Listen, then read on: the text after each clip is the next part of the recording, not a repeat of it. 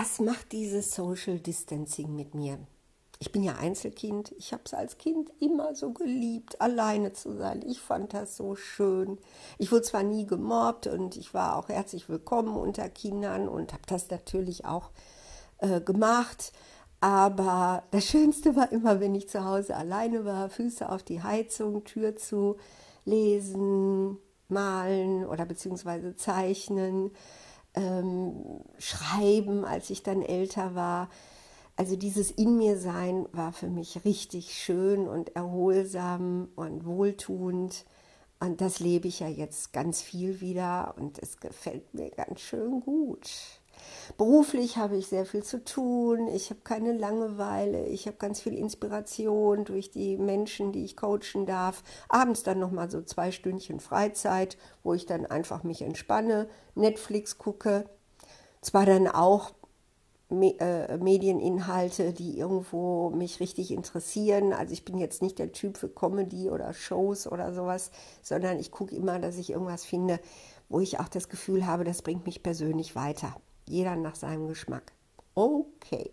Jetzt habe ich aber gerade Gerald Hüther, den Hirnforscher, habe ich jetzt gerade, ne, Samstagvormittag, Eva Zeit, habe ich da eben Videos geguckt und er meint ja, dass äh, digitale Medien super sind, um Wissen aufzunehmen und dass Bücher und digitale Medien da durchaus gleichwertig sind. Und da hat er ja überhaupt kein Problem mit, auch für Schüler, für Studenten und für alle, die sich weiterbilden, sehe ich genauso wie er.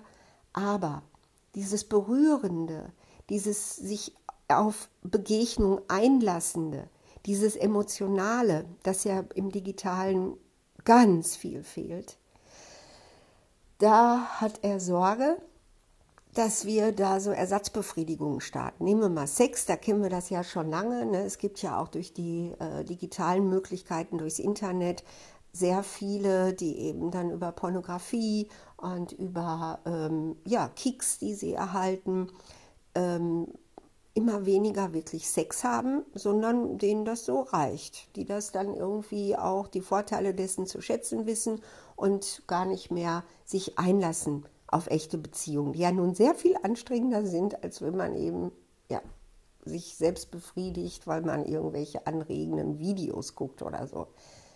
Aber ich glaube, das gilt nicht nur für Sex. Ich glaube, das gilt auch für unsere anderen Bedürfnisse wie Liebe, Mitgefühl, gemeinsam was machen, was aufbauen. Und da könnte es sein, dass wir gerade in eine Suchtzeit reinwachsen, so wie es ja dann in den 70er Jahren war mit Drogen, ne, mit, mit schweren Drogen, mit einer unglaublichen Suchtwelle, gerade bei den Hippies und den jungen Menschen, die angetreten waren, um was gegen die etablierten gesellschaftlichen Systeme zu tun und die reihenweise richtig schlimm heroinsüchtig wurden oder andere harte Drogen, Kokain, was weiß ich.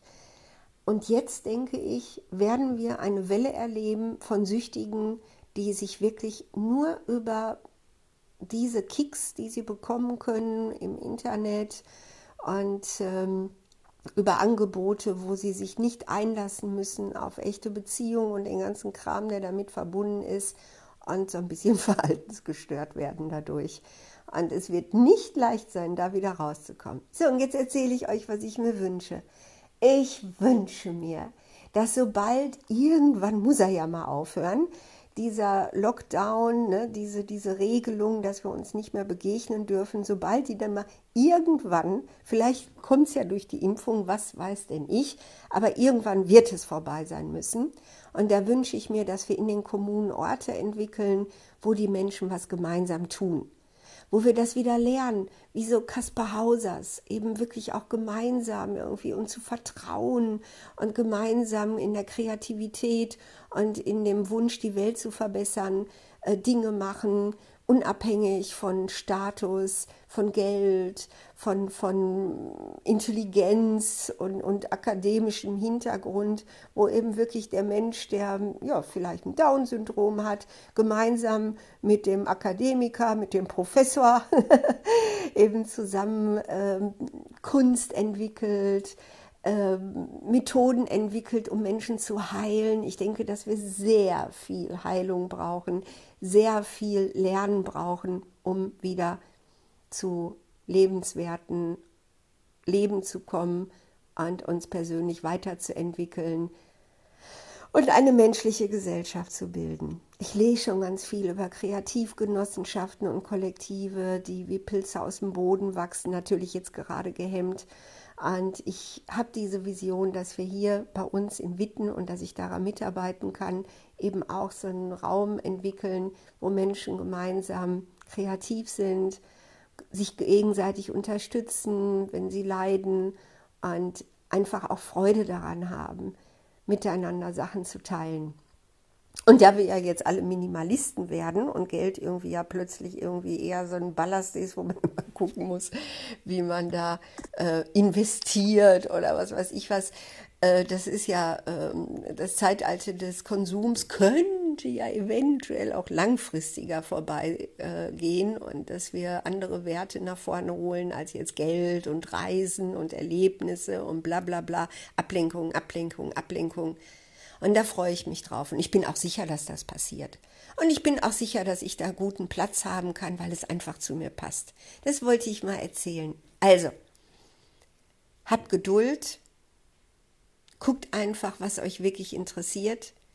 Aber fallt nicht darauf rein, dass es irgendwie völlig reicht, sich über, ja, was weiß ich auch immer, äh, im digitalen Raum Ersatzstoffe reinzupusten, die wie eine Droge euch immer gleichgültiger machen gegenüber Mitmenschen und ähm, die euch zu verhaltensgestörten Bekloppten machen. Nein, nein, nein, das wollen wir nicht, okay?